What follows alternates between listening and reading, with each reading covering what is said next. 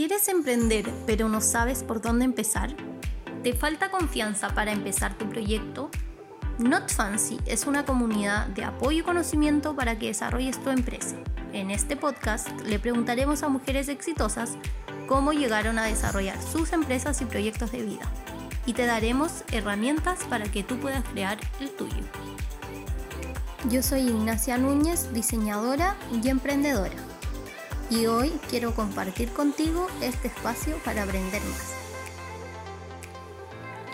Hoy estamos con Andrea, fundadora y directora ejecutiva de Minca. Hola André. Hola. ¿Cómo estás? Bien. Bien aquí en cuarentena hace mil años. Sí, la André es de las personas que más ha estado en cuarentena en Chile Así que cuéntanos cómo ha sido tu experiencia en cuarentena. Eh, mira, en verdad al parecer no me eh, trauma tanto la situación.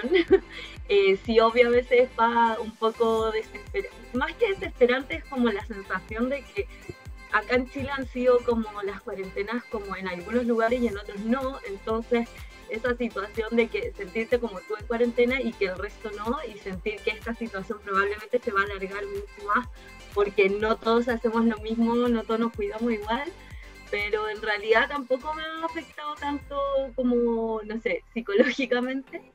Eh, sí, obvio, más em, como preocupada, más como por la incertidumbre y todo, pero que eso es común a todos los que estamos cuarenteneros que no sé. Ahí viene la INA a conectarse de nuevo y ahí vamos a empezar. Eh, de nuevo porque, claro, ahí me están diciendo que ya se va a conectar de nuevo, que le falló el internet, como siempre pasa cuando uno necesita hacer algo urgente. y así mismo el camino no tan fancy de, de, emprender que uno hace cosas y no siempre funcionan de la forma en que uno quiere. Ahí estoy, parece. Sí, ahí volviste. Volví, volví. Sí, un poco cambiamos los roles. Yo estaba contando un poco cómo, como cuál es la idea de nosotras de hacer este nuevo podcast, que nació como de ti esta idea y como un poco hacer, estaba haciendo como una introducción de lo que queremos como lograr con el podcast. Eh, para que más gente al final se anime a emprender, pero un poco hice esa introducción que yo creo que tú la estabas haciendo cuando te quedaste pegada, y de hecho estaba diciendo que estas cosas son las que pasan que no son tan fancy de emprender finalmente. Totalmente. Además que es todo un, un espacio nuevo de las comunicaciones donde nunca no estamos tan interiorizadas, así que con la ayuda de Welcome a la distancia que nos ayuda en todo. Así que bueno, es eso, es un espacio para conversar, para crear comunidad, para entrevistar a mujeres power, empoderadas, que saben, que han aprendido a emprender y la idea es que otras mujeres se animen a hacerlo. Así que hoy día estamos con nuestra super invitada que quedó de presentadora, Andrea, mayor, arquitecta, eh, académica de la Universidad Central y directora ejecutiva de Minca, que es la marca que formamos en conjunto y que trabajamos en ella como hace ocho años. Así que bienvenida, André. Gracias, por hacer tu proyecto. y bueno, lo primero es, em, hoy en nuestro capítulo cero queremos saber sobre ti y sobre la empresa Minca, que es la que tenemos junta. Entonces, lo primero es que nos cuentes un poco eh, qué hace Minca y cuál es tu rol específicamente en esta empresa. Bueno, Minca es una empresa en la que hacemos accesorios de mujer eh, con retazos industriales útiles y que son producidos en talleres de comunidades de mujeres vulnerables. Eh, finalmente hacemos como em, productos que son sustentables con el medio ambiente y el medio social, un poco buscando una forma de hacer empresa desde una nueva mirada eh, que sea responsable con la sociedad y el medio ambiente. Eh, yo en mi caso soy la directora ejecutiva, me dedico a cosas que no son mucho mi área de formación académica, pero más me dedico como al área comercial, a ver eh, a los clientes, a conseguir nuevos clientes, a eh, hacer como todas las gestiones para que la venta en Minca se pueda producir, que es cómo se mantiene nuestra empresa al final, se mantiene a través de la venta de los productos. Súper. Eh, bueno, el podcast se llama Not Fancy, que es básicamente sobre todos los momentos difíciles que se pasan mientras se emprende. Y yo te quería preguntar a ti, tú, bueno, yo te conozco mucho, hace 32 años, pero no todos los, todos los que están escuchando tienen la suerte de conocerte. Eh, ¿Tú te consideras fancy?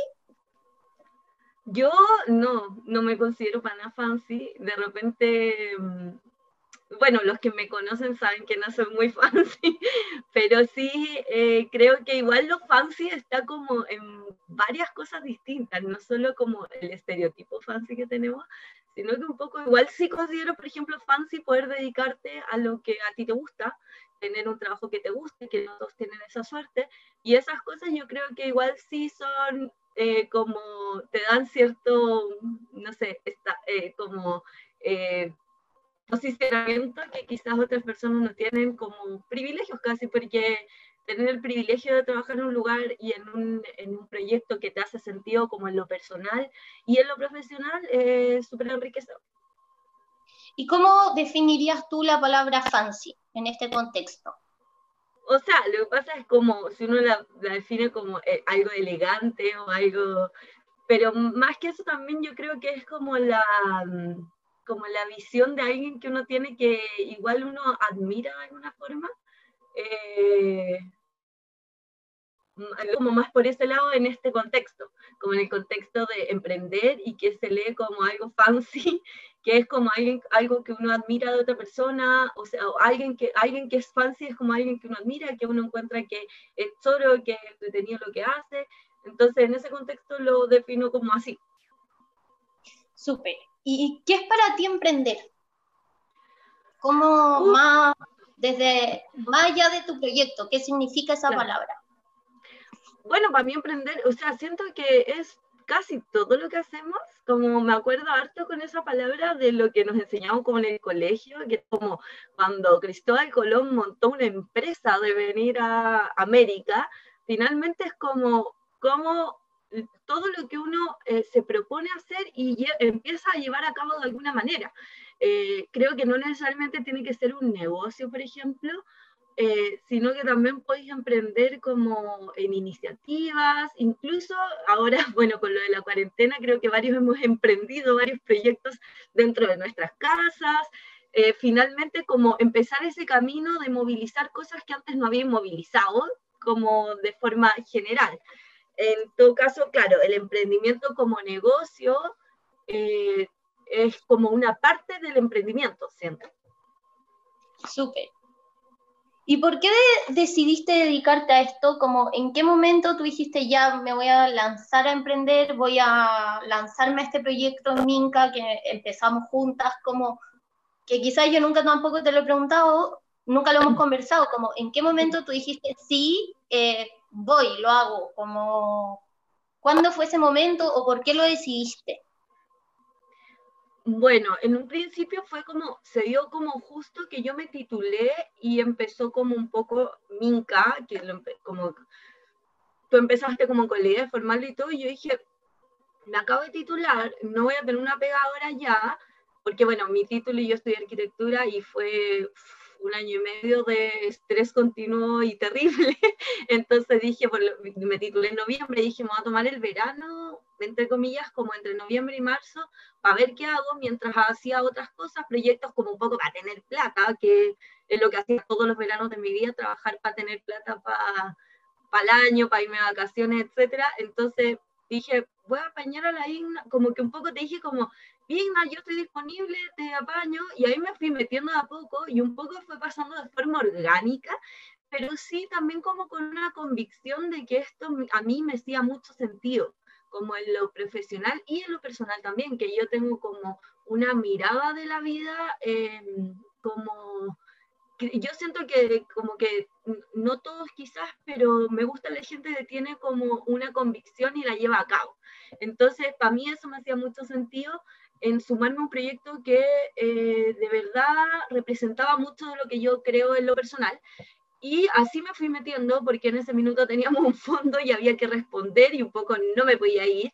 y paralelamente seguía haciendo mis proyectos hasta que llegó un minuto en que dije, ya, que fue cuando un poco me hice eh, como no más parte, sino que tomé más horas, entre comillas, en Minta, que fue que a ti te salió una super oportunidad de pega y fue como, ¿la tomo o no?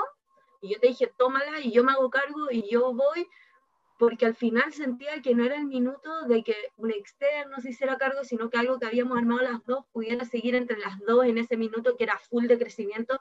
Y la verdad ahora con mirada como en el tiempo, que esto fue el 2015, que fue cuando yo me, me sumé, o sea, no, no me sumé, sino que sumé más horas a Minca y dejé arquitectura de lado. Eh, ahora que lo miro con el tiempo y fue la decisión correcta, si no, no probablemente Minca no seguiría si no hubiésemos tomado esa decisión en ese minuto.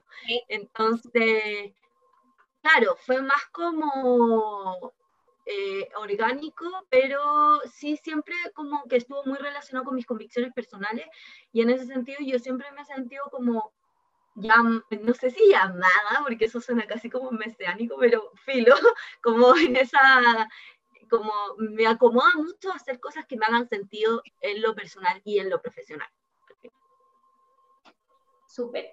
Eh, ¿Y cómo fue esa separación de que, de al final, porque tú eres arquitecta de profesión y eso estudiaste y es una carrera que es súper intensa cuando la estudias y que te tomó mucho tiempo y mucha dedicación y mucho trabajo, eh, ¿cómo también fue esa decisión de decir, bueno, por ahora esta parte de arquitectura la voy a mirar desde otro punto de vista, que es tu trabajo en la academia, eh, haciendo clases, y me voy a encargar de esto que es más de diseño, más de comercial, que tiene otro enfoque en el rol que tú tienes. ¿Cómo fue esa separación? ¿Qué sentiste? Eh, ¿Por qué lo definiste también así? Sí, mira, al principio, eh, un paréntesis, acá José nos está diciendo que eh, veamos cómo vamos a hacerle las preguntas. y hay una pregunta, pero respondo a esta primero, mientras tú veías. Eh, igual, como que al principio cuando me tocó tomar esta decisión, yo dije, ya, a ver, estoy titulada esta carrera, me gusta, me encanta la arquitectura, eh, me encanta eh, a verme, el, poco tiempo que me dediqué a arquitectura como proyecto y todo, también me encantó, pero dije, este es el momento como que yo ya me metí en un proyecto que me hace mucho sentido, que me gusta mucho y del que estoy como muy orgullosa, y arquitectura ya lo tengo como formación, es decir, puedo volver a retomarlo y todo, y creo que aún no lo descarto del todo el volver a retomarlo alguna vez. Y un poco esta patita en la academia, que es como hacer clases y todo, me permitió seguir conectada a arquitectura de alguna manera. Eh, seguir conectada como con los estudiantes y todo, eh, también me hace ver una mirada también desde la docencia, desde la capacitación, que también es lo que hacemos en Minca. Entonces voy teniendo como una mirada, siento más amplia y siento que también las carreras no están ahí para uno encasillarlo, sino que el estudiar una carrera al final te amplía el mundo y uno tiende a encasillarse en algo.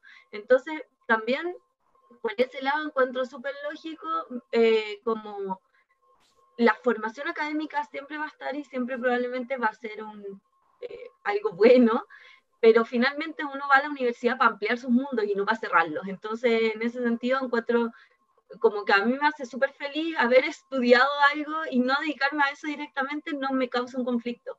De hecho, me hace súper feliz el trabajo que tengo y siento que siempre igual lo hago desde mi formación, como que eso es súper difícil de sacárselo. Entonces, también me hace sentido. Bacán, qué buena. Es verdad eso de que uno estudia como una carrera para abrir mundos y no para cerrarlos. A veces buscamos encasillarnos de más en, en lo que estudiamos. En todo, sí, en totalmente. Como todo tiene, uno tiene que tener un, como, como un cajoncito y que uno no sale de ahí. Al final uno es todo junto. Totalmente. Eh, y bueno, no han hecho algunas preguntas por interno que las voy a dejar para el final y también va a haber un momento en que ustedes van a poder hacer preguntas directo en el chat de Welcu, así que si nos están escuchando pueden dejar sus preguntas ahí. Eh, en eso, José, te pido si tú después me las puedes traspasar a nosotros a la llamada porque yo perdí la conexión al Welcu Live, pero tú me puedes traspasar las preguntas, eh, José, te lo pido por favor, por favor, al final, que vamos a dejar un espacio para eso. Em, sobre tu trabajo en general, ya de arquitecta o de profe o, en Minca, ¿qué, ¿qué te ha hecho sentir orgullosa o qué te hace sentir orgullosa hoy día? Eh, ay, a ver, bueno, en Minca creo que como que me gusta todo lo que hacemos, me hace sentir orgullosa cada vez que hay un, como, como conté al principio, en Minca hacemos eh, accesorios en comunidades vulnerables, al final es una justificación para dar trabajo a mujeres que no tienen la opción de tener un trabajo regular como el que tenemos nosotras al final, que es ocho horas diarias fuera de la casa y sin muchas responsabilidades comunitarias o familiares. Eh, entonces, es un súper orgullo cada vez que uno ve que una de nuestras artesanas puede salir adelante al final con el trabajo que realiza en Minca, gracias al trabajo que realiza en Minca.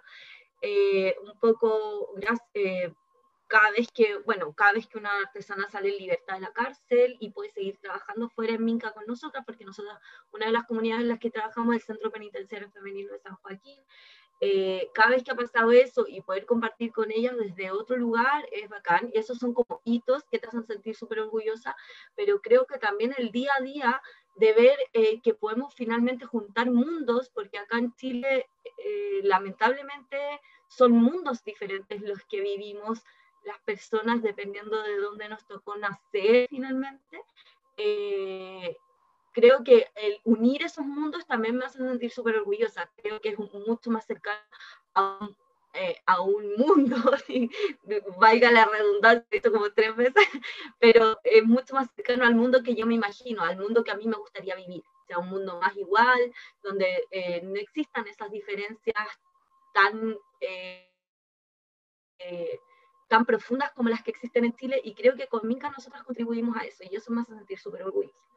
Eh, y en cuanto al, trabajo en la universidad, eh, a mí me encanta el trabajo en la universidad y permitirme eh, trabajar con jóvenes eh, que siento que son como full los que la llevan ahora, o, la han llevado siempre, no sé, son los que plantean como lo nuevo que va a pasar, son los que traen la vanguardia. Eh, creo que es súper interesante relacionarse con jóvenes para ver un poco el mundo como viene.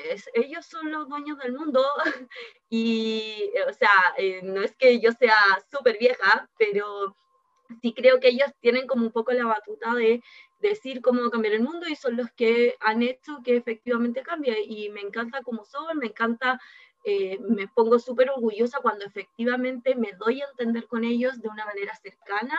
Eh, y eh, sin, bueno, en arquitectura o en mi universidad, la situación docente-estudiante cuando yo estudié era súper jerárquica, bueno, sigue siéndolo yo creo, yo creo en, situaciones más homogéneas, menos jerárquicas, eh, y creo que desde ese lugar hago mis clases y es como me relaciono con mis estudiantes, y para mí cuando eso es exitoso, también es un orgullo, porque un poco si, si te forman todo el rato con que solo jerárquicamente funcionan las cosas y tú lo haces de otra manera, igual funciona, igual un poco demuestra mi teoría de que no es necesario eh, como una autoridad para que uno quiera hacer algo, para que te motivís por algo y para que un poco saque adelante como tu proyecto. Sí, es verdad. Oye, y hablando de eso que decís de la juventud, que encuentro que es súper importante, como que, que efectivamente la juventud tiene, bueno, trae lo nuevo y muchas veces las cosas nuevas, movimientos nuevos nacen desde ahí.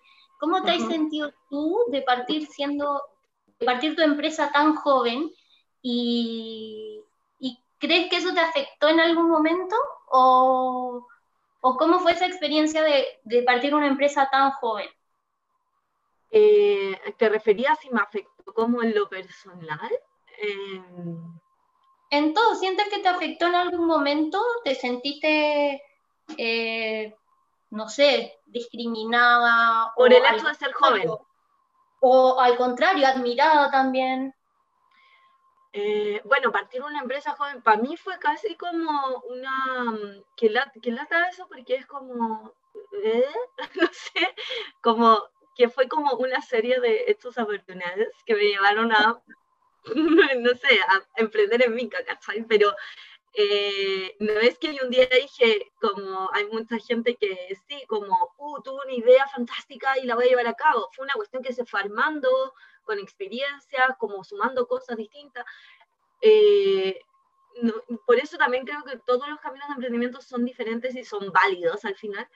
Eh, y hacerlo muy joven, yo creo que permite varias cosas bacanes, como, pucha, tengo 33 años recién cumplidos, y eh, tengo una empresa hace ocho años, ¿cachai? No sé si mucha gente como que tiene como esa trayectoria y todo, eh, pero también hay cosas fome, bueno, primero como esta cuestión de que, como, ¿a qué te dedicas? Nada, tengo un emprendimiento, y es como, ay, ya filo, estaba allá, como, obvio que su cuestión nunca, o sea, no sé, pues como que hasta, hasta además que hace ocho años, ya seis años, ponte tú, era, no era tan como común que la gente emprendiera y como hablar de emprendimiento como abiertamente y todo. Entonces era como, ah, ya filo, esta galla no tiene pega y dice que tiene un emprendimiento, ¿cachai? No sé, como que esa sensación me da a veces. Eh, pero también encuentro súper bacán como el, la experiencia que he adquirido y eso es gracias a que lo hice muy joven. Eh, y como los mundos, lo mismo que hablamos como de la academia y como, como estudiar en la U y que te amplía los mundos, siento que los mundos que me ha abierto Minca son cosas que yo nunca podría ver, o sea, a los que nunca hubiese llegado de otra manera, porque finalmente es un mundo eh, no solo de compartir con gente que yo no hubiese conocido, tanto en nuestros talleres como en el mundo del emprendimiento, como que, no sé, he estado en gerentes de cosas que nunca me hubiese topado en otra situación, eh, y eso encuentro que es muy bacán y es solo te da la experiencia de estar y de moverte como en este mundillo que es el estar con otros emprendedores, conocer gente sobra que hace cosas bacanes, como todo esto eh, no se hubiese de otra manera y creo que el hacerlo joven también te da cierta soltura, un poco como yo llegaba, me plantaba, estaba en una reunión, me da lo mismo y eh, como nunca me cuestionaba mucho creo que ahora me, me, paro a pensar más cosas que antes. Antes hacía y vamos para adelante, y ahora quizás uno se va poniendo más conservador con, la, con los años, no sé, pero voy pensando más como, chuta, eh, ¿qué va a pasar en esta reunión? ¿Cómo no sé qué? Antes yo iba, ya vamos, dale, y chao, a todo nomás, ¿sabes? Y eso yo creo que lo da como el hacerlo joven, y que es muy bacán, porque al final estas experiencias son solo acumulativas y siempre van a ser para mejor a la larga. Bacán. Oye, ¿cuál es tu momento amor-odio de tu trabajo? Como algo que cuando pasa te gusta, pero también hay veces que te sobrepasa. ¿Hay algún momento así específico? Bueno, ¿sabéis cuál? Cuando hacemos una venta muy grande. Cuando hacemos una venta muy grande es como, oh, esto es bacán porque nos va a permitir chuta, eh, no sé, pues son los productos que vendemos en tres meses, los vamos a vender de una, la, cuestión muy bacán, ¿cachai? Pero el estrés que eso significa eh, y el compromiso que significa es súper, es una carga súper grande. Eh, y yo creo que a todos les debe pasar a los emprendedores de todas las áreas, me imagino, no sé, alguien de la construcción o no sé, que se chuta, me salió el edificio de la vida que me va a permitir contratar más gente, tener no sé qué pero las responsabilidades son mayores y todo. Entonces es como un poco, como me encanta, me gusta, pero me asusta, ¿cachai? como, sí, como esa disyuntiva, como, ¡uh! Y no pasó esto, ¿cachai? La cuestión que salió, ¿cómo lo vamos a hacer? ¿cachai? Como esa cuestión, como entre dos cosas que es como un poco como demasiado bacán, pero me no sé, como que me antes de esto no me despertaba a la mitad de la noche pensando en cómo lo voy a hacer. Y ahora sí, ¿cachai? Bueno, en mi caso como el momento amor-odio de mi trabajo, por lejos creo, y que lo por eso hice esa pregunta, es comprar materiales. Como que si tengo tiempo, lo amo. Es como el mejor día ir a Rosas, eh, elegir todo, como comprar cosas lindas, eh, tener un poquito más de presupuesto y comprar cosas para experimentar. Como cuando ese es el escenario, lo amo. Pero cuando es como Igna, falta eh, para, un poco de tela para entregar mañana. Como, es como, odio esta parte de mi trabajo, de verdad. La, misma, en la misma situación exacta, pero en mundos completamente diferentes. Sí, es lo mismo y uno podría disfrutarlo porque con tiempo voy, me tomo un cafecito, como que espero mi trineo, pero sí. Con tiempo muy fancy. Sin tiempo. Muy fancy, sí, sin tiempo es como sudando en enero en el centro, tomando un taxi que no pasa, como not fancy, totalmente. Em, ¿qué, ¿Qué crees que te falta para qué te falta por aprender para ser mejor en tu trabajo? Como si tú hoy día tuvieras que elegir una cosa para aprender y que eso efectivamente te hiciera mejor en tu trabajo. ¿Qué sería? O sea, para empezar todo, filo. Siempre creo que nunca uno sabe suficiente como para... Saber suficiente creo que es muy... No sé, no, no, no, no sé si existe. Pero no, pero en realidad ponte tú ahora de forma práctica y qué es lo que he estado pensando hace un tiempo, es como aprender más sobre comunicación, que obvio que no es mi área como de formación, eh, comunicación estratégica, cosas así he pensado, como hacer un diplomado, no sé, que me permita eh, vender Minca, no solo los productos de Minca, sino que Minca como de forma más eficiente como comunicar lo que es Minca de forma más eficiente, porque nos pasa mucho, bueno, las lo sabemos y esto sí lo hemos conversado, que Minca tiene como estas dos patas, que es lo ambiental y lo social, y nos pasa mucho que la gente se queda o con lo ambiental o con lo social, eh, dependiendo probablemente su propia trayectoria, sus propios gustos y todo, pero eh, cuesta hacer esa comunicación eficiente y muchas otras para proyectos específicos, para otras cosas, que creo que sería bacán como tener más mecanismos en esa área eh, para mejorar mi trabajo ahora. Supongo que cuando uno logra eso, después vería otra falencia y decís, chuta, me falta esto, va, pues, y así uno va como acumulando conocimientos, que es lo bacán también de emprender, que un poco te vaya armando a ti mismo, como de nuevo, como no desde un área, sino que es todo. Al final yo, no sé, ponte tú, el año pasado probablemente era como tener más conocimientos de contabilidad y tributarios. Y hice unos cursos de eso y todo, ¿cachai? Que son totalmente no de mi área. Y como que me siento mucho más tranquila con eso y con conocer más de eso porque, me, como hablábamos antes, me permite dormir mejor en la noche. Y no despertarme a la mitad como, oh, el IVA, ¿qué voy a hacer? Pero como que un poco así uno va como armándose al final, como emprendedor. Obvio. Oye, hay una pregunta que eh, yo no la tenía registrada porque creo que la, desde mi punto de vista la sé, pero que la, hacen, eh, la hace Leo Núñez, Núñez, que nos está escuchando. Eh, que es cómo hemos administrado la separación de la relación familiar y de amistad como y, nuestra relación como social, en temas de resolución de conflicto y cosas así. Ah, eh, ¿Cómo hemos administrado eso? Creo que, nunca lo hemos, creo que nunca lo hemos como conversado, pero o sea, nunca hemos puesto como reglas, no vamos a hablar de Minca en ese don, porque filo, siempre terminamos hablando de Minca. Pero, como, o sea, estamos en un carrete nosotras dos y es como, Inna, ¿cachai? Que eh, llegó un mail, no sé qué lo dice, sí, rápido, ya, listo. Y como que ahí, como que lo, lo hablamos chiquitito, como para que no se nos pase. Nunca hemos como separado muchas cosas como de forma formal. Pero siento que en Minca nos entendemos muy bien. Y yo creo que eso o sea, en lo familiar y de amistad también nos tenemos muy bien. Si en verdad tenemos los mismos amigos, carreteamos siempre juntas, hacemos todo juntas al final. Eh, pero... El tiempo más largo que no nos hemos visto es la cuarentena. En la cuarentena, total, es que totalmente. Pero eh, en Minca siempre yo creo que no, no funcionamos súper bien pero yo no creo que sea por algo nuestro, como que, como que tenemos, o sea, sí es verdad que tenemos confianza y todo eso, pero yo creo que más que eso es que nosotras dos tenemos súper claro para dónde queremos llevar Minca y cómo queremos que, que eh, como que se proyecte en el tiempo al final. Nosotras dos tenemos, siento que eso es súper importante, pienso como si uno busca un socio o algo, más allá de si es tu familiar o tu amigo o alguien que no conoces, como tener súper claro para dónde queréis llevar tu empresa Y al final nosotros tenemos súper claro que nuestra empresa la queremos llevar a reinsertar más mujeres y capacitar más mujeres para que puedan obtener un trabajo o, o, poder dar trabajo a través de Minca.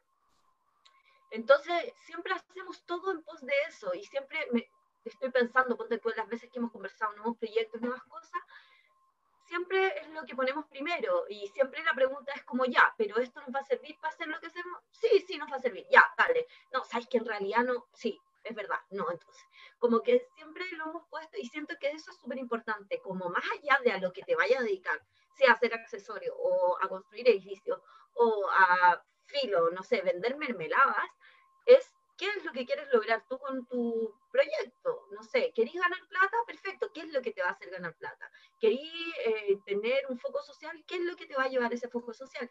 Pero creo que el tener clara la misión facilita mucho todas las comunicaciones, porque al final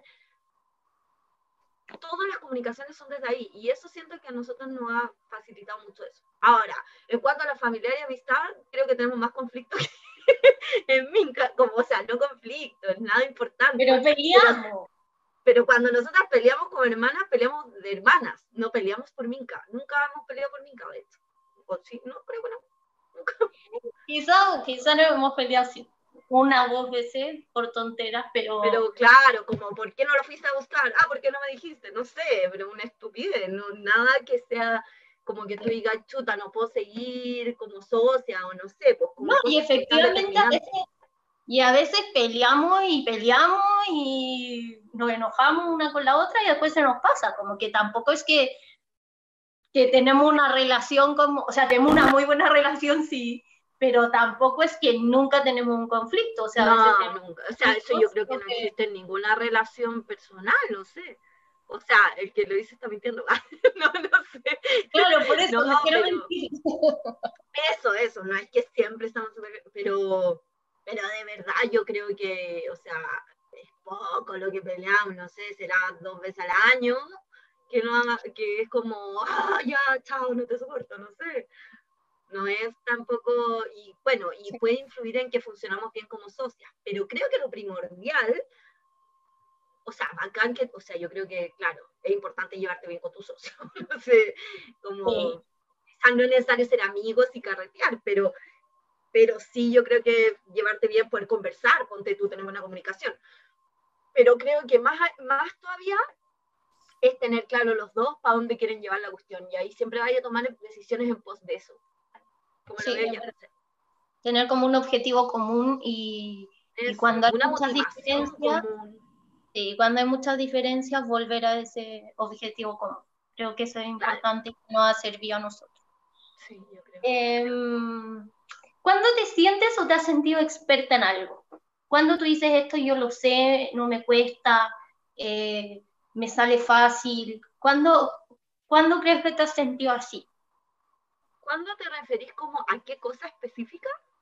Sí, en algún momento específico o en alguna situación o quizás en alguna de tus tareas como, como profe, como arquitecta o como directora ejecutiva de Minca que tú decís, Mira, hay cosas que se me, Hay cosas que se me dan fácil, eh, que es como, bueno, soy, eh, eh, como desde lo, tiene que ver como con lo que me quiero más experimentar o capacitar ahora, como de la comunicación, siento que se me da fácil como el hablar. Ponte tú cuando tengo que dar charlas, cuando tengo que hacer clases, como el comunicar. ¿Ah? Se nota. el comunicar como mis ideas se me da fácil. No es que, pero siento que sentirme experta, lo mismo que hablamos, siento que siempre uno puede mejorar y todo. Eh, y bueno, y por otro lado también siento que uno muchas veces no se siente experto porque porque como que es como casi soberbio decir que eres experto en algo, ¿cachai? Y creo que a veces uno también debería creerse más el cuento en algunas cosas. Eh, pero, pero eso se me, da, se me da fácil, como el comunicar la idea que tengo en la cabeza y traspasarla. Y me pasa también cuando, no sé, tenemos que hablar cosas con las artesanas, como siento que efectivamente como ese tipo de comunicación se me da fácil. Por lo mismo, quiero como integrar más ese, el tipo de comunicación efectiva en lo escrito, en imágenes, ¿cachai? Como traspasar esas ideas que tengo en otros formatos también, porque son muy pocos los formatos en los que uno puede hablar así. O sea, ahora el podcast, ¿cachai? Pero eso no existe comúnmente a no ser que esté en una conversación de amigos o en algo súper específico al final. Bueno, y también por eso era la idea de abrir este espacio, porque a veces a nosotras también nos invitan a la radio o, o nos hacen un mini reportaje de tres minutos en la tele, pero hay pocas instancias en que uno puede conocer como más allá y no estar promocionando un poco tu empresa, que es a lo que te invitan como a medios más masivos, sino también hablar un poco más sobre qué es emprender y cómo esa experiencia se puede traspasar a otros. Esa también es la idea del podcast. Y mm, bueno, dijiste que algunas veces te estresas, te despiertas en la noche con algunos temas. Eh, ¿cómo, ¿Cómo te afecta el, estrés y qué haces para manejarlo? A ver, ¿cómo afecta el estrés cuando estoy estresada? O sea, primero me tirita el ojo siempre. Pero eso, eh, me despierto harto en la noche, eh, como a la mitad de la noche, como deja pensar en eso, deja pensar en eso. Y creo que uno, eh, hasta en chistes como de emprendedores, es como eso. Yo creo que a todos les pasa, no creo que sea yo. Eh, y lo que más me sirve para manejar el estrés es resolver esas cosas. Volver a darle la vuelta, si es una cuestión que no puedes resolver, volver a darle la vuelta, cómo se puede hacer, cómo no sé qué. Como que no me en general, lo que pasa es que en general me estreso por cosas específicas. Eh, no me estreso mucho, aunque un poco sí, por tener mucho trabajo, que nos pasa básicamente todos los fines de año y todos los marzo, febrero, marzo, todo el verano en definitiva. Eh, no me estresa tanto eso como tener cosas pendientes o em, tener como un problema específico que no he podido resolver. Esas cosas me estresan más. Me he dado cuenta y, y, el, y entonces es súper fácil para mí enfrentar eso. Ahora, eh, comúnmente, ¿cómo enfrento el estrés? Sota, voy al gimnasio, me junto con mis amigos, hago hartas cosas en verdad para desestresarme, como, como trato de mantener eh, harto mi vida social, como que eso me sirve harto, eh, como el, porque siento que al conversar las cosas, ya solo el hecho de conversarlas como que le quita un peso a lo que, a, a lo que te está dando de vuelta en la cabeza constantemente. Entonces, como que esas cosas las uso como comúnmente, pero en específico trato de ir resolviendo las cosas rápido, porque si no, para mí siempre se vuelven como un problema recurrente, ¿cachai? Súper. Entonces, eh, para descansar o para desestresarte, sobre todo como que tratáis de mantener tu vida social igual. Yo eso lo sé, pero... sí, mi vida social sí, y también eh, ir al gimnasio, como hacer cosas que no estén relacionadas con el trabajo, ¿cierto? Y que igual sean productivas, ¿cachai? Como que, o que yo las siento así, como que me sirven a mí al final, ¿cachai? Como a mí personalmente y no como a, a, a algo que sea otra cosa fuera de, de mi yo interno.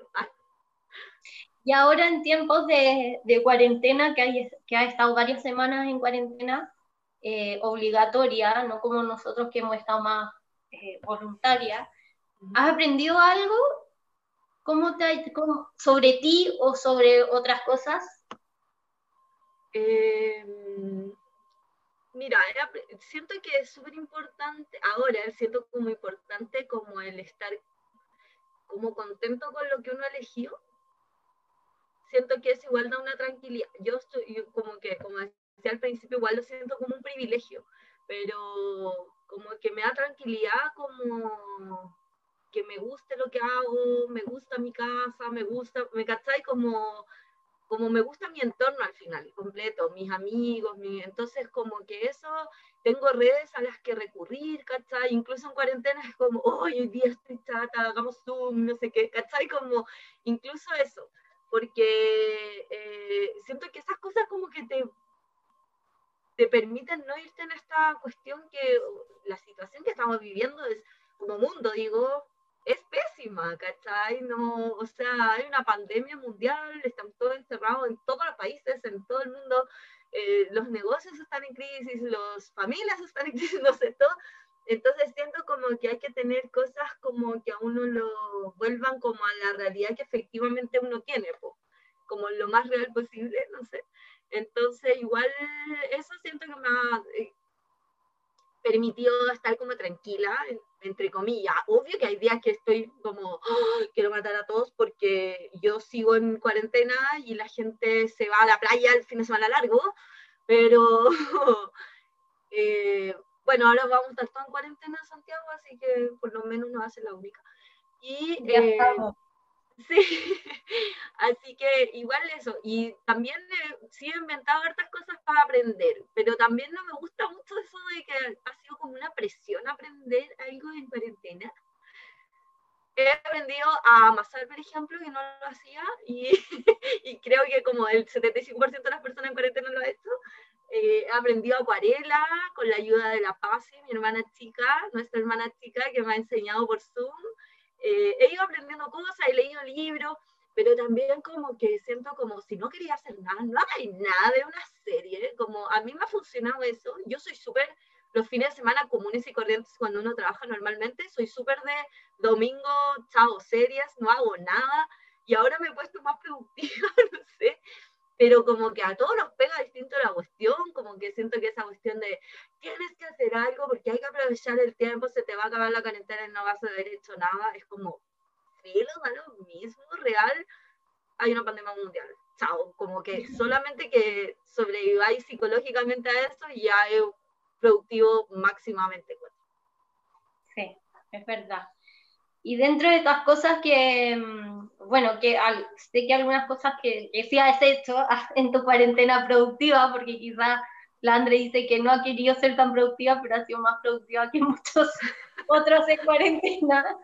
Eh, ¿Crees que has construido un nuevo hábito, como algo que eh, cambiaste en este periodo o no? Todavía no. ¿O no te interesa? Eh, bueno, sí el hábito como de, no sé, de cocinar más, ponte tú. Yo, a mí me encanta cocinar, pero como nunca tengo tiempo y nunca, eh, no lo hacía tanto. Y ahora full con mantener eso y siento que igual sirve, o sea, como alimentarte mejor para todo, obvio. Eh, y también como... Igual estoy muy feliz con ese hábito, ayer lo, lo comentaba, de comer comida de casa. Y no comer eso, comer comida de casa, eso. Tiene muy feliz y hace sentir bien. Sí, eso, como que más desde lo como reconfortante casi, ¿cachai? Eh, bueno, el otro que era uno, que creo que soy de las pocas personas que quizás puede lograr uno de los objetivos que se planteó el año nuevo, que era ir por lo menos tres veces a la semana al gimnasio, y lo he logrado en cuarentena, que iba hasta cinco, eh, Muy bien. estaba yendo en verdad dos. Esa es la realidad, estaba yendo dos veces a la semana realmente, porque después el viernes estaba arrastrando las patas. Así que es una cosa que he logrado que al, menos, pero heavy que lo va a lograr como en cuarentena. no sé si va a poder ser como seguir llevándolo a cabo como fuera de cuarentena y eso también es triste. Pero... Mi vida social es muy activa. Es que mi vida social es muy activa, sí. Y ahora no está tan activa. Por y ahora está guardando Súper, sí, felicitaciones por ese hábito que puede ser uno de los hábitos más difíciles de, o más frustrantes de, las vidas de las personas y otra vez a la semana del gimnasio. ¿Qué te inspira, André? ¿Qué me inspira? Desde cosas gráficas hasta de diseño, de arquitectura, ¿quién ¿y quién te inspira también? Me inspira toda la gente, como ver a gente haciendo cosas bacanes eh, digo, desde lo político, desde el arte, desde como esa gente motivada, me inspira caleta, ver gente motivada y todo. Eh, en, lo gráfico, ponte tú, me inspira caleta como la ilustración. Ver ilustradores, ver ilustraciones bacanes, entretenidas, la gente que hace cosas, pues que me, me inspira mucho la gente, siento. Pero no sé si alguien en específico, aunque sí, obvio, sigo gente en específico y todo, pero como ver gente haciendo eh, cosas bacanes, descubrir gente haciendo cosas bacanes, ayudar a gente a hacer cosas bacanes también, como que esta cuarentena también he ayudado, o sea, no sé si ha ayudado, ¿cachai? Pero he tratado de ayudar a gente que tiene ideas y quiere llevarlas a cabo y desde mi mirada como entre experiencia en redes sociales, emprendimiento y otras cosas, como que he tratado de irles motivando a que efectivamente lo hagan, eh, porque siento que como que la gente haciendo cosas me encanta. me encanta ver a la gente haciendo cosas, ver, haciendo, ver a la gente haciendo lo que le gusta, porque siento que cuando la gente hace lo que le gusta se nota. Y como que se lee como en el producto final que está hecho con cariño, que está hecho como con paciencia, como esa cuestión de dedicarse a hacer las cosas, me encanta. Bacán. Em, ya estamos como en el tiempo, así que vamos a ir terminando y obviamente la pregunta que tengo que hacer en este podcast es ¿cuál es tu momento más fancy de que has pasado emprendiendo y cuál es tu momento menos fancy que has pasado emprendiendo? Uh, lo más fancy, yo Un momento específico, ojalá lo más que ah, tú digas, ya. Esto fue lo más fancy y lo más fancy. porque lo más fancy fue cuando salí, quizás pueden ser dos cosas. Uno cuando salí como elegía joven, joven líder y como que fui a un del Mercurio es muy un evento, fui a un evento en el Mercurio con un cóctel y como con no sé como con fotos y eso como fancy como real como y aparte de gallinas famosos, porque aparte hay muchos como famosos. Sí, porque salí elegía joven líder junto como con una gimnasta famosa, como con un cineasta famoso, con un muralista famoso, y es como yo en el medio. Y eso es absolutamente gracias a Minka. O sea, de, no, no, no, me veo recibiendo como arquitecta, no, ¿cachai? No, no, porque finalmente, no sé, creo que el impacto emocional en Minka es todo lo que me llevó a eso, eso sí. Y sí, es como muy fancy, casi que de estereotipo fancy, ¿cachai? Como que visualizo ese momento y es como un evento con una copa en la mano, ¿cachai? Mientras te preguntan, ay, qué entretenido lo que haces, ¿cachai? No sé lo menos fancy es tener un listado, pero creo que hay dos lo menos fancy de la vida. En una entrega que teníamos en el 2018, febrero de haber sido, yo sin dormir cuatro días, pero literal sin dormir, que ni siquiera en arquitectura no dormí tantos días, porque yo sentía que no podía.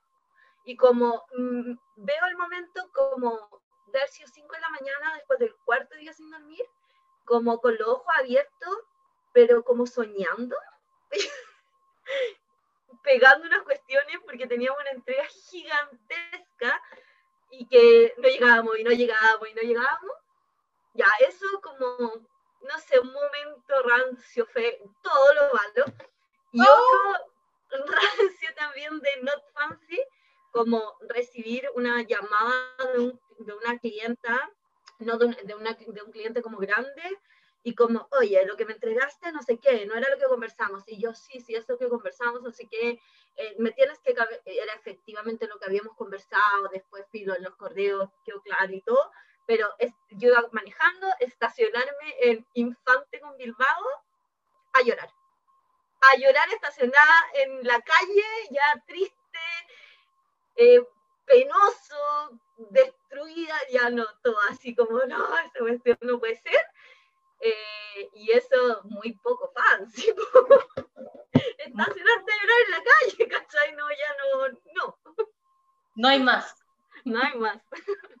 No hay límite, bueno. Eso se pasan una vez nomás. Sí, bueno, y las ultra fancy también, yo creo. Sí. Em, una última pregunta para que después tú cierres. Ah, hay una pregunta acá también del público que dice, em, desde lo laboral, eh, como líderes de un emprendimiento, ¿cómo han llevado el tema de la cuarentena con las artesanas hoy día? Que encuentro que es importante para la gente que está en proceso de emprendimiento y que toda la producción se ha vuelto súper difícil. Entonces, si puedes contar un poco cómo lo hemos hecho, para que lo cuentes tú creo que ese proceso igual ha sido bacán, o quizás yo también soy como esa gente apestosamente positiva y le veo el lado bueno las cosas de filo.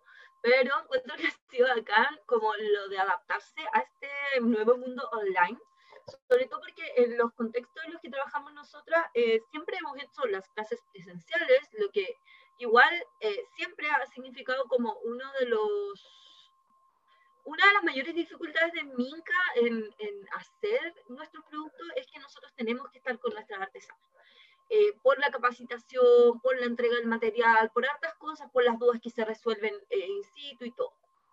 Y obvio que esta cuarentena no nos ha permitido hacerlo, porque una de las primeras decisiones que tomamos fue un poco suspender los talleres, la primera, eh, porque no queríamos, antes de que se tomara ninguna decisión, de haber sido el 15 de marzo que tomamos esta decisión, porque no queríamos exponer a nuestras artesanas a nada.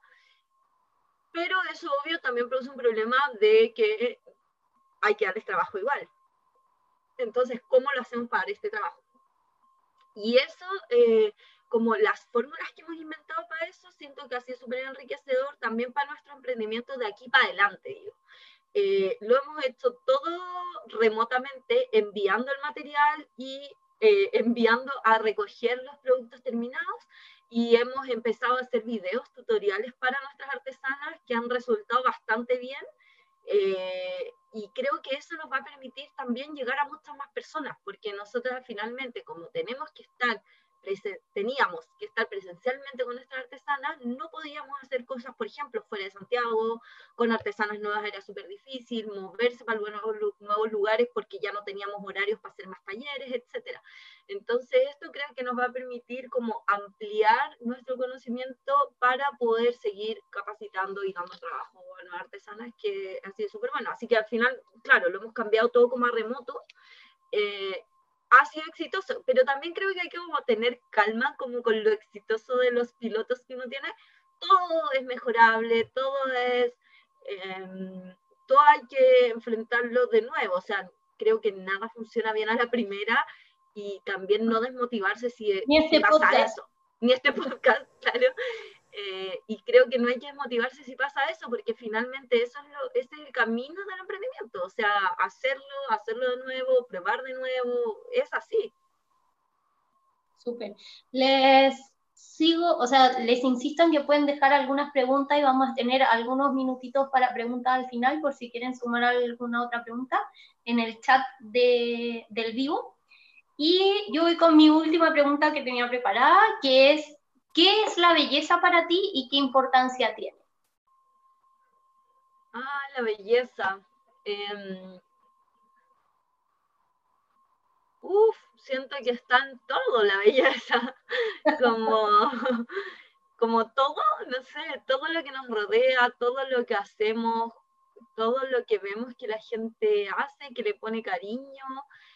Eh, siento que como que el camino que hemos hecho como sociedad nos ha llevado como a, una visión de la belleza tan limitada que es una pena al final, porque hay belleza casi en todo lo que vemos, en lo que hacemos, en lo que tenemos, y la gente no se para a disfrutarlo, siento, o sea, no todos, obvio que mucha gente sí, pero creo que en general ha tomado como un peso más negativo y siento que no debiera ser así, porque finalmente, el, no sé, como, ya bueno, ahora también se habla mucho como de la belleza física de las personas.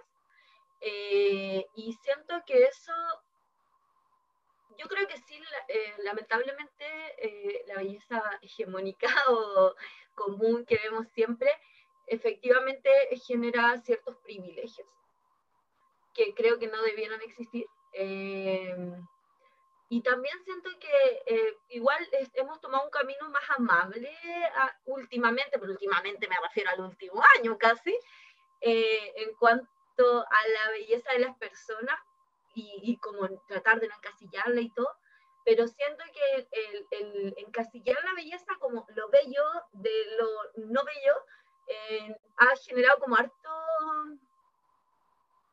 como que nos ha dejado de permitir disfrutar muchas más cosas que las que podríamos disfrutar. Entonces creo que como eh, más ver belleza en todo y buscar la belleza de las cosas que esperar que algo sea bello, ¿cachai?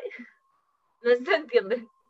Sí, es como una visión como bien positiva también de con respecto a lo que uno y ve. ¿Y qué importancia tiene eso en tu trabajo? Porque finalmente igual nosotras estamos eh, en un mundo donde la belleza sí tiene una importancia en el mundo de la moda y cómo lo enfrentáis también. Sí, creo que nosotros también hemos hecho un trabajo como de desde los accesorios que hacemos hasta que como son bellezas, pero no bellezas como las comunes o los súper de moda o los súper, como tratando de implantar como de llevar a cabo como nuestro trabajo desde ahí también, como desde no solo las bellezas más eh, comunes, comunes, tradicionales, tradicionales eh, sino que también ampliarlo un poco como como hay cosas que pueden ser bellas desde otro lugar también, no sé, siento que también lo hemos aplicado ahí. Y como la importancia que tiene, siento que eh, la palabra en sí misma de repente a mí ya perdí importancia, ¿cachai? Eh, como que creo que juzgar algo desde lo bello o no bello, prefiero juzgarlo desde lo funcional, desde lo, desde lo, no sé, desde mil cosas más, me refiero a objetos, por ejemplo. Eh, más desde, lo funcional. Y a veces lo sustentable es lo más lindo.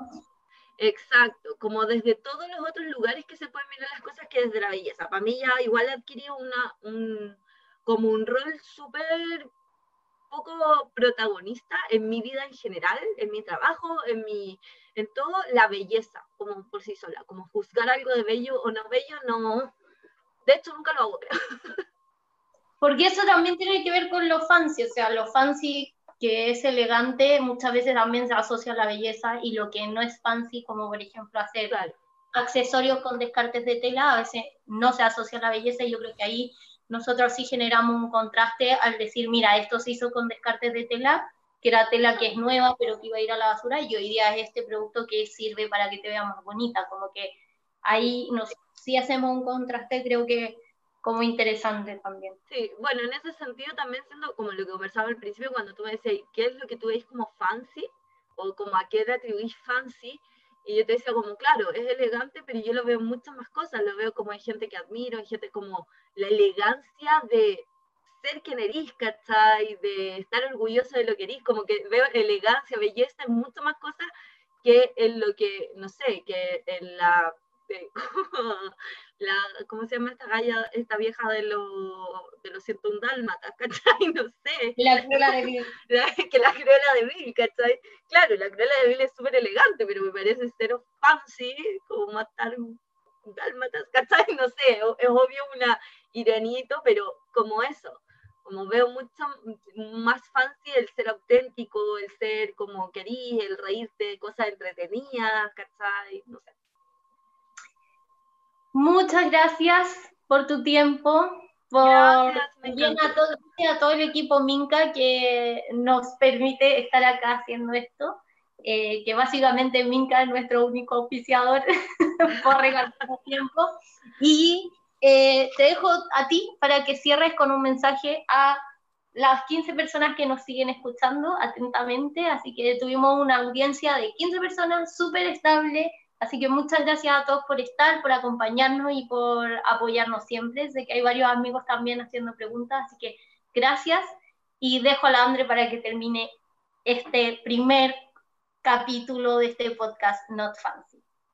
Sí, muchas gracias a todos por escucharnos y bueno, en verdad como que el mensaje que me gustaría darle a todos, como decía al principio, siento que emprender no siempre es un negocio, sino que uno puede emprender proyectos propios, proyectos personales, el irte a vivir solo, el irte a vivir con tu pareja, también es un emprendimiento, lo que sea que hagamos, es como llevarlo a cabo, tener paciencia, no siempre el camino va a ser eh, como una, eh, siempre hacia el éxito, sino que es de altos y bajos, pero mientras tengamos ese propósito claro, qué es lo que queremos lograr y seguir para adelante con eso, yo creo que siempre va a ser exitoso a la larga, porque finalmente vamos a estar haciendo lo que nos gusta, vamos a estar felices, que es lo que importa. Entonces creo que sigan adelante con lo que les interesa hacer. Si están en una idea todavía, llévenla a cabo, empezar es el único obstáculo. O sea, hay que empezar, darle para adelante y de ahí para adelante aguantar y darle vuelta de nuevo a las cosas. Y cuando las cosas no sean tan fancy, pucha, reponerse y para adelante. Y cuando las cosas sean fancy, disfrutarlas porque hay que pasarlo bien también. Bacán. Muchas gracias, Andre. Gracias por de nada. Besos. Abrazos a la distancia. Sí, ya nos podremos ver. Chao. Chao.